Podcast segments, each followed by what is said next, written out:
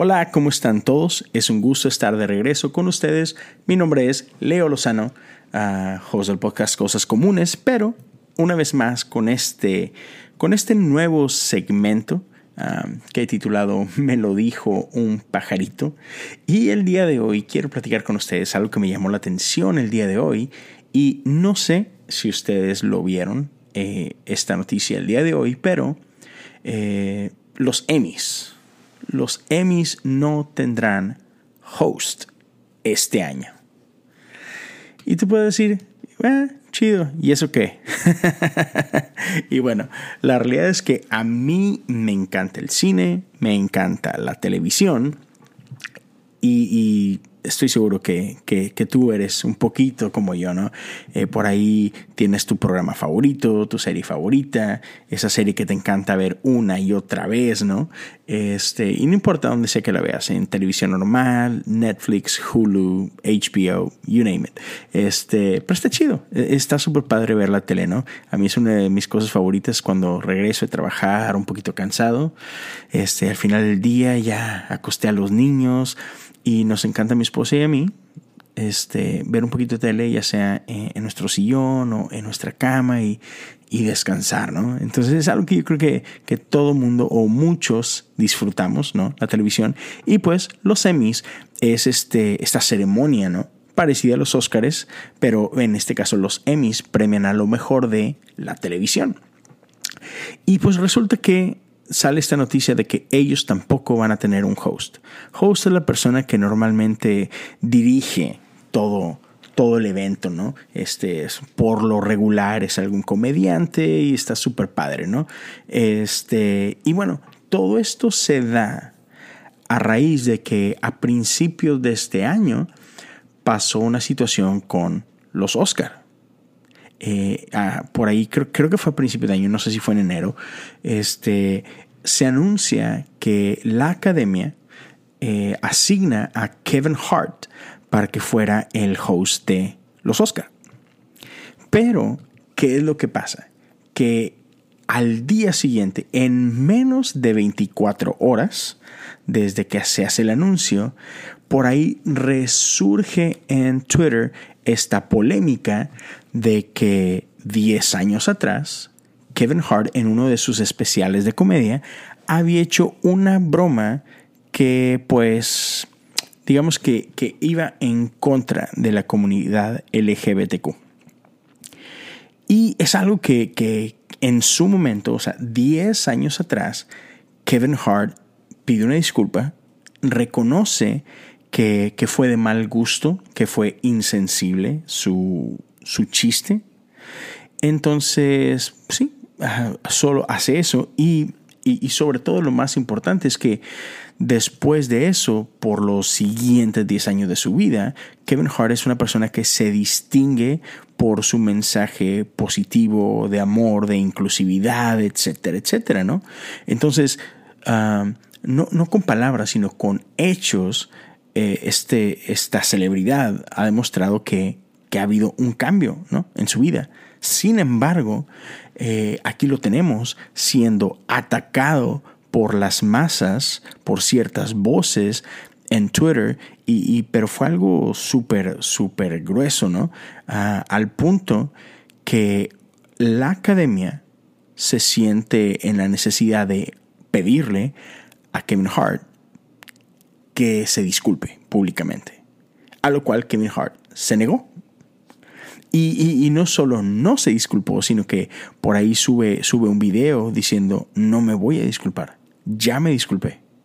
O sea, como que no voy a ser partícipe de, de, de esto, ¿no?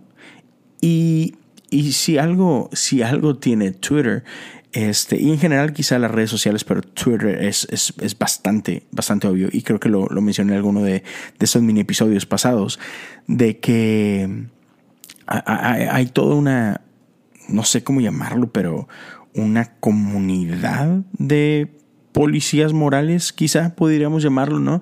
Gente que se siente eh, con la obligación y con la autoridad de denunciar a otra gente.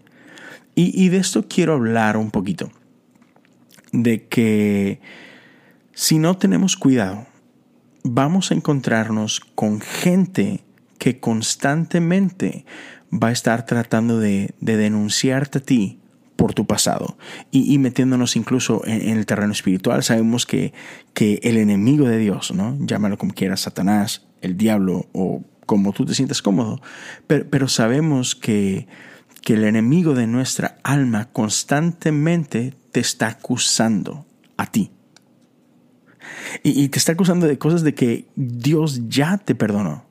Cosas que, que sabemos que, que Jesús ya pagó por ellas. Sin embargo, eso no lo detiene de acusarte a ti, de venir a ti, a tu corazón, a tu mente y decirte y recordarte, no eres digno, porque hiciste tal o cual cosa, porque hiciste tal o cual cosa años atrás o días atrás, cuando sea, ¿no?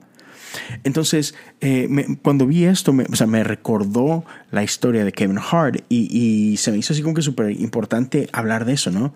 De que, otra vez, va a haber gente, va a haber voces en tu vida que van a tratar de condenarte por aquello por lo que Dios ya te liberó.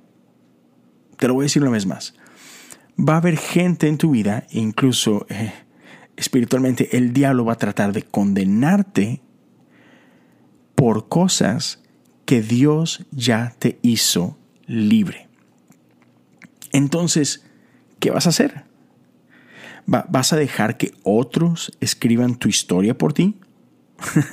o sea, les vas a dar el gusto de que esas otras voces digan cómo es que tú debes de actuar, qué es lo que tienes que hacer, o vas a vivir en la libertad que Dios ya te ha dado.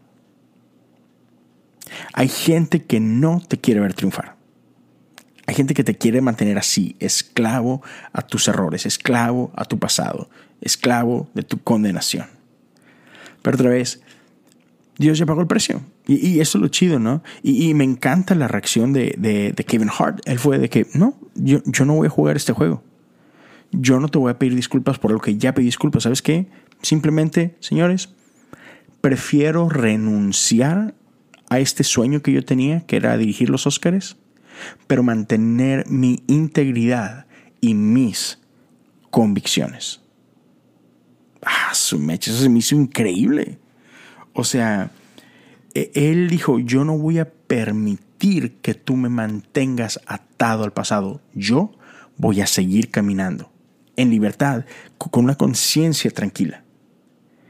Y eso me parece súper ah, importante para nosotros en día. Yo, yo no sé qué, qué ondas estés lidiando o si ya te pasó, si dices, a mí hace tiempo me pasó algo muy parecido, tarara, o, o si es algo que te vaya a pasar y que esta pueda ser una herramienta que tú puedas tener a la mano. Es decir, yo no voy a dejar que mi pasado defina mi futuro. ¿Sí? Y, este, algo muy parecido, y hablando de esto, de, las convicciones, esta misma historia de, esto de, de, Kevin Hart me recuerda lo que pasó, creo que fue la semana pasada, con, otra persona que se llama Mario López.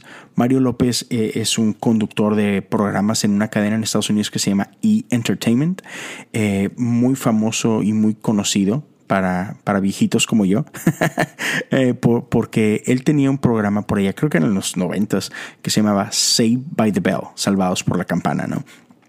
Y total, eh, eh, en una entrevista sale por ahí un tema y la persona que está dirigiendo la entrevista le pide su opinión en una cuestión acá en Estados Unidos que está pasando mucho, pero dice, la pregunta que le hace la, que entrevista dice, oye, ¿qué opinas tú de esta gente, de estos papás específicamente? Dice, papás, que de, pronto llega su niño de tres años, ¿verdad? Y que les hace un comentario así, o sea, imagínate un niño de tres años, ¿no? imagínate un niño y que dice, ay, a mí me encanta el rosa. Ay, mamá, ¿me puedo poner tus tacones? Ay, o sea, y que hacen cosas así y los papás quieren imponer a los niños, ah, es que mi niño es transgénero. Entonces yo voy a dejar que mi niño explore su sexualidad, o, ah, es que seguramente mi niño es gay. ¿Me explico? Y, y así que, ¿tú qué opinas de eso? ¿no? Y Mario López es, es un esposo, padre de familia, y él dice ahí en la entrevista, ¿sabes qué? Me parece muy peligroso que hagamos eso. Me parece muy peligroso que queramos definir el futuro de un, de un niño de tres años por algo que dijo. O sea, es un niño. ¿sí? Tiene tres años, o sea, no tiene idea de lo que está diciendo. ¿Por qué queremos nosotros como adultos imponerle a ese niño nuestros prejuicios o nuestras ah, ideas preconcebidas y, decir, ah, es que mi niño va a hacer esto o esto o esto otro? Así que dice, espérame, o tiene tres años, ¿no? Total, eso fue lo que él dijo. Y otra vez, Twitter se volvió loco y mucha gente se levantó y empezó a protestar y empezó a demandar incluso que corrieran a ese monstruo de Mario López de su trabajo por ser insensible y por, por estar en contra de la comunidad LGBTQ, etcétera, etcétera. Y horas más tarde, ah, Mario López cede a la presión seguramente por órdenes de, sus jefes, y entonces sale públicamente a pedir una disculpa y a retractarse de lo que dijo y a decir que sí, lo siento, fui bastante insensible y no era mi intención, y, pero ahora, ahora ya aprendí mejor, ahora sé más y, y honestamente sí me molestó eso porque sé que no es genuina, la, la disculpa. Y, o sea, y, algo que me quedo, y, discúlpame si te ofendo, discúlpame si no piensas igual que yo, pero creo que yo tengo derecho a mi opinión. O sea, yo creo que Mario López estaba en todo derecho de expresar su opinión porque es suya. Y él no tiene que pensar igual que el resto de la gente. Y el resto de la gente no tiene que pensar igual que él. Y me parece así como que bien de doble moral que haya ciertas comunidades o que haya ciertas minorías o que como, como quieras, que haya ciertos este, lados del otro espectro político, etcétera, que, que se quejen y, que luchen por, porque, porque sus voces sean escuchadas, pero que demanden que las otras voces sean silenciadas. Así como que, ah, caray, espérame, no, no, no. O sea, si tú quieres libertad para expresar lo que tú piensas y que se te respete, entonces tú también tienes que respetar la mía. Y no tenemos que estar de acuerdo. ¿Sí me explico? O sea, vivimos en un mundo que es ah, hipersensible, que es altamente ofendible. Y, y, otra vez, este, si tú piensas como yo, estás mal. Y así que, órale, o sea, ¿Por qué? ¿Por qué exiges ah, de, mi parte ah, que te respete a ti, pero tú no estás dispuesto a respetarme a mí? Entonces, creo que es importante que, sepamos defender nuestras convicciones con respeto, con honor, y esto me recuerda la historia de Daniel. Si tú puedes eh, ir a, la Biblia, hay un libro entero llamado Daniel. Y en este aprendemos que Daniel era uno de cuatro jovencitos del pueblo de Israel que habían sido llevados en cautividad este, por el pueblo babilonio. Si no me equivoco, espero no estarme equivocando. Y, este, y en algún punto ellos entran a la corte del rey y empiezan por un proceso de, entrenamiento y de preparación y el rey les ofrece su comida, ¿no? Y Daniel, junto con sus amigos, toman la decisión de no participar de la comida del rey. Por sus convicciones, porque ellos creían ah, de parte de Dios que esto era lo correcto de hacer y dicen, ¿sabes qué? No, no voy a participar de tu comida. Yo voy a hacer esto. Y, es muy famoso, el, el famosísimo ayuno de Daniel, ¿no? Este, pero, pero Daniel se opone a esto, pero se opone con respeto. Se, se opone con honor y le dice, Rey, si tú me lo permites, yo prefiero actuar de esta otra forma. Entonces, aprendemos ¿no? que, que, la vida de Daniel, después de, del tiempo de prueba que se le dio, resulta que Daniel tenía, Daniel y sus amigos tenían mejor salud que el resto de, de, los, de los que estaban preparando. No solamente tenía mejor salud, era más inteligente, era más sabio, estaba mucho mejor preparado en todos los niveles. ¿no? Entonces tenemos a, a alguien como Daniel que, que por sus convicciones no cedió ante la presión de la, de la sociedad, de la cultura. Y se mantuvo firme y, pero no solamente se mantuvo firme, sino que lo hizo en amor y en honorabilidad. Y Dios honró eso. ¿no? Entonces creo que en este mundo en el que vivimos, también podemos ah, mantenernos firmes en nuestras convicciones. ¿Sí? Y no tenemos que ceder a la presión de la cultura en la que vivimos y no tenemos por qué ceder a las demandas de, en este caso, de social media, ¿no? Pero, pero en tu caso lo puede ser, no, no, tengo por qué ceder ante las presiones de mis amigos, que quieren que, me, que actúe de cierta forma, que quieren que haga ciertas cosas que yo no quiero hacer, ¿no? Entonces creo que es súper importante actuar así, actuar conforme a tus convicciones y no doblegarte. O sea, no hacer lo que hizo Mario López y hacer lo que sí hizo Kevin Hart, decir, no, prefiero perder esto a perder mis convicciones. Y prefiero mantenerme firme, ¿no? Y, y, si ustedes no tienen la capacidad de, de, de moverse hacia adelante en la vida, esa es bronca de ustedes, no es bronca mía. ¿No? Porque yo sé quién soy. O sea, su identidad estaba tan clara, estaba tan definida, que dijo, yo no necesito de la aprobación de ustedes. Entonces, aplica esto a tu vida, ¿no? Este, ¿Cuáles son esas áreas en, en tu vida en que tú necesitas mantenerte firme, que tú necesitas entender y reconocer quién eres y qué es lo que Dios ha hecho por ti y qué es lo que Dios quiere hacer en ti y vivir en la libertad que Él ya te dio. Y silenciar las voces que te quieren condenar, que te quieren avergonzar, que, te quieren aplastar. Y en lugar de escuchar la voz de Dios que te dice, yo sé los sueños que tengo para ti. Escuchar esa voz que dice, yo pagué el precio por ti. Escuchar esa voz que, te, que dice, tú eres aceptado en mí. Y vivir en ese poder, en esa libertad. Entonces, eso es de lo que quería hablar, eh, ese, ese tweet que empezó en, hey, los Emmys no van a tener un host porque los Oscars no tuvieron un host, porque hubo un broncón con Kevin Hart y, y, entonces terminamos a hablar de esto, ¿no? De identidad y de convicciones y demás. Así que, chicos, eh, les deseo lo mejor, que tengan una excelente semana. Les recuerdo una vez más, uh, los invito a seguirme en mis redes sociales, Instagram y Twitter. Me encuentras como Leo Lozano H-O-U.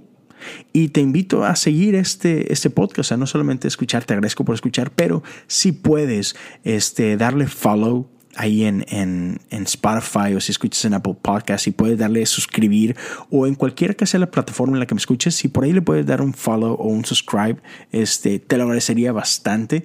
Uh, sería un, un gran honor para mí. Y en mis redes sociales podemos seguir la conversación. Me encanta y les agradezco a todos aquellos que, que se comunican conmigo. Me honran, no saben cuánto. Y eso es todo. Uh, por último, eh, les cuento que eh, el próximo episodio de Sinergia Random, episodio número 2, ya está por salir. El 15 de agosto estará el episodio 2. Ya lo grabamos, estuvo buenísimo, nos divertimos mucho. Así que les recomiendo que si no saben qué es esto, Sinergia Random, es un podcast que sacamos en conjunto a un grupo de siete amigos, siete podcasters, y hablamos un poquito de todo. Está bastante, bastante padre. Nos pueden encontrar igual en todas las plataformas.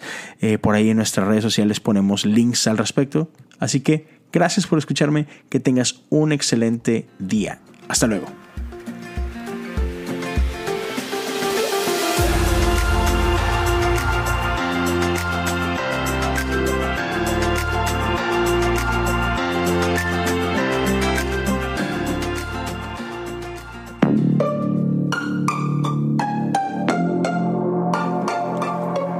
Hey, ¿te gustó este podcast? Visita Podcast Cristianos en Español en Instagram, Facebook y Twitter para encontrar más podcasts como este.